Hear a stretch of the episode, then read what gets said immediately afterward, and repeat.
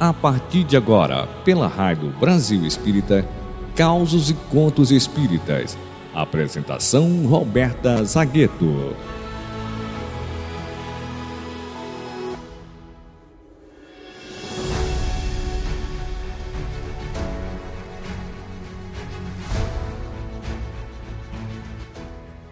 Olá, meus queridos amigos da Rádio Brasil Espírita, esse farol de luz a nos iluminar as consciências e consolar os corações.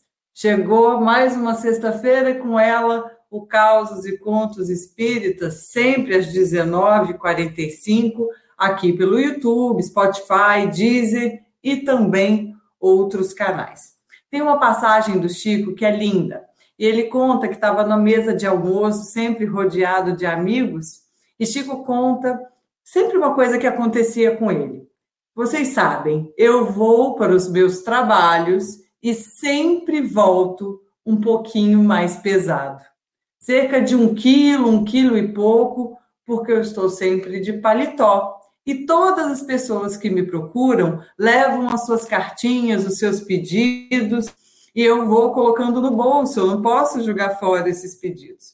Quando eu chego aqui em casa, eu coloco todos eles sobre a mesa e passo os meus telegramas para Jesus, passando os pedidos dos meus amigos.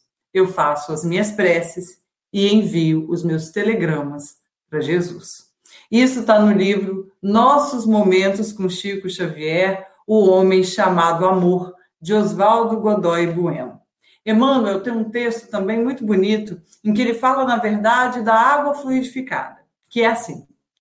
E qualquer que tiver dado, só que seja um copo de água fria, por ser meu discípulo, em verdade vos digo que de modo algum perderá o seu galardão. Jesus, Mateus capítulo 7, versículo 42. Emmanuel nos diz assim: Meu amigo, quando Jesus se referiu à bênção do copo de água fria em seu nome, não apenas se reportava a compaixão rotineira que sacia a sede comum. O mestre se detinha no exame de valores espirituais mais profundos. A água é dos corpos o mais simples e receptivo da terra. É como que a base pura em que a medicação do céu pode ser impressa através de recursos substanciais de assistência ao corpo e à alma, embora um processo ainda invisível aos olhos mortais. A prece intercessória e o pensamento de bondade representam irradiações de nossas melhores energias. A criatura que ora ou medita exterioriza poderes, emanações e fluidos que, por enquanto, escapam à análise da inteligência vulgar e a linfa potável recebe a influência de modo claro condensando linhas de força magnética e princípios, princípios elétricos que aliviam e sustentam, ajudam e curam. A fonte que procede do coração da terra e a rogativa que flui do imo da alma quando se unem na difusão milagres. O espírito que se eleva na direção do céu é antena viva captando potências da natureza, de natureza superior, podendo distribuí-las em benefício de todos os que lhe seguem a marcha. Ninguém existe órfão de semelhante amparo. Para auxiliar a outrem e a si mesmo, bastam a boa vontade e a confiança positiva. Reconheçamos, pois, que o Mestre, quando se referiu à água simples, doada em nome da sua memória, reportava-se ao valor real da providência, em benefício da carne e do espírito, sempre que estacionem através, através de zonas enfermiças. Se desejas, portanto, o concurso dos amigos espirituais na solução das necessidades fisiológicas ou dos problemas de saúde e equilíbrio dos companheiros, coloca o teu recipiente de água cristalina à frente das tuas orações ações, espera e confia.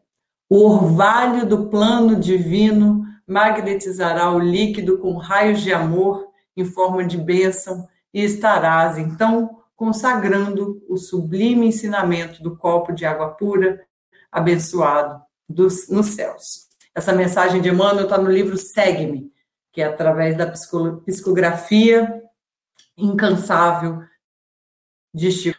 Aqui, Emmanuel, como disse, está se referindo à água fluidificada. Mas juntando a historinha do nosso querido Chico do início, em que ele chegava a voltar para casa carregando mais de um quilo de pedidos de prece, que ele carinhosamente chama de telegramas para Jesus. Pela prece, entramos em comunicação com o ser a que se dirige, pela transmissão do pensamento, estabelecendo uma ligação com os planos vibratórios superiores, atraindo o auxílio de bons espíritos e fluidos que podem limpar a atmosfera reinante, manipular medicações balsâmicas e produzir inúmeros prodígios de amor, deslocando fluidos de qualidade que vão nos aliviar, vão auxiliar a quem a gente, para quem a gente está pedindo a intercessão. A irradiação da nossa energia mental carregada de elevada carga magnética que imprime sentimentos de fé e de esperança em nós mesmos e nas pessoas que nos cercam. Essa carga magnética dos nossos sentimentos mais puros será percebida e aceita por alguém direta ou indiretamente. A vibração do pensamento elevado e a vontade determinante transformam a nossa energia mental em ondas eletromagnéticas de amor e de auxílio. O espírito de André, Lu, André Luiz, no livro Dos Domínios da Mediunidade, ensina a oração é um prodigioso banho de forças, tal vigorosa corrente mental que atrai. Assim, nas preces por alguém, a gente recorre a intercessores que, mergulhados no fluido cósmico universal, recebem a nossa solicitação e, assim, sob ação caridosa, o sofredor será atendido em suas necessidades. A gente pode até não curar alguém, mas a gente pode agir como intermediário de forças do bem, aplicando os recursos à nossa disposição, dentre eles a prece, invocar e evocar ajuda intercessora alimentada pela força do magnetismo amoroso. Como nos disse Emmanuel na mensagem de hoje, para auxiliar a outrem e a si mesmo, bastam boa vontade e confiança positiva. Vamos mandar, né, meus irmãos, vários telegramas para Jesus, sempre em favor de quem a gente ama. Beijo para vocês, até o próximo Causos e Contos Espíritas.